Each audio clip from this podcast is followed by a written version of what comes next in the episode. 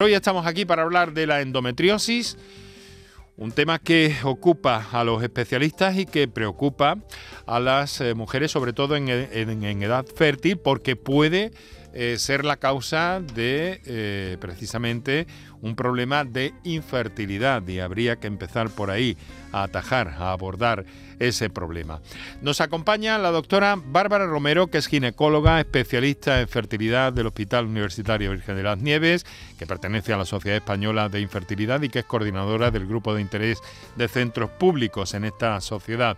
Doctora, muy buenas tardes, muchas gracias por estar con nosotros.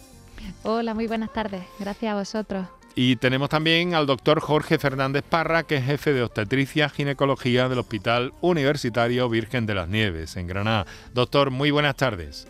Buenas tardes, Enrique. Bueno, muchas gracias a ambos por cedernos este ratito de la tarde, que debe estar espléndida en esta época del año Granada, para pasearla, para disfrutarla, a menos que caiga un chaparrón, que también eh, sería bienvenido por otra parte. Pero en fin, les quiero agradecer mucho que, compartan con nosotros y con todos los andaluces este acercamiento que eh, les hemos propuesto hoy a la endometriosis.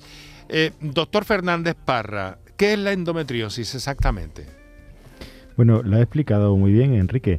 Eh, todas las mujeres que tienen útero tienen un tejido que se llama endometrio y es que este tejido pues se descama, se expulsa todos los meses y esa es la menstruación.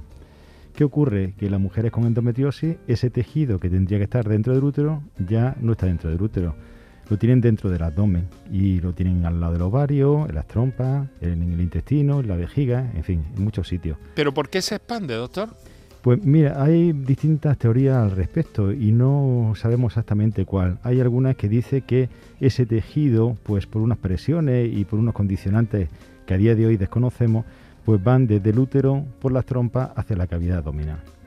La situación es que cuando la mujer eh, menstrua, cuando tiene la, la regla, pues ese mismo sangrado que expulsa afuera, pues también se producen pequeños sangrados dentro del abdomen y eso produce dolor muy intenso. Muy bien. Eh, mm, claro, el problema es que eh, ¿por qué todo esto suele ocurrir en, la edad reproductiva, doctor?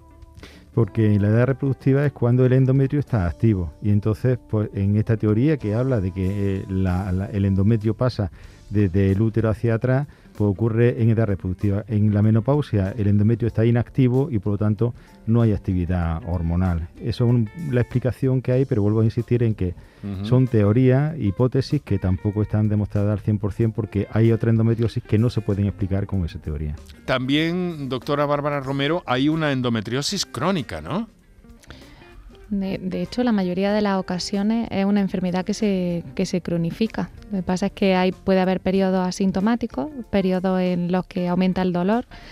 Para muchas mujeres es una enfermedad crónica y además recidivante, es decir, que puedes tener periodos mejores y luego recidiva y vuelves a encontrarte otra vez mal. Eh, el, tema es que afecta a la fertilidad, quiero decir, ese, todos esos mecanismos no están en el punto biológico que deberían estar, ¿no, doctora? Sí, afecta a la fertilidad. De hecho, hay algunos estudios que hablan de hasta que afectan en la mitad de, de las pacientes con endometriosis.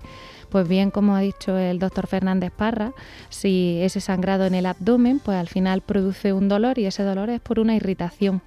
Entonces puede producirse adherencias, eh, alteraciones en las trompas, que esas adherencias pueden obstruirlas, mm. eh, efecto como de estrés, un efecto oxidativo. Entonces todo eso sumado puede alterar la fertilidad, disminuir la calidad de los óvulos. En fin, son muchos los, mm. posibles motivos. Variables, ya veo, ya. Mm, eh, pero se puede solucionar. O una mujer con endometriosis ha de rechazar, ha de Mm, en fin, de, asumir ya una infertilidad? ¿O es posible revertirla?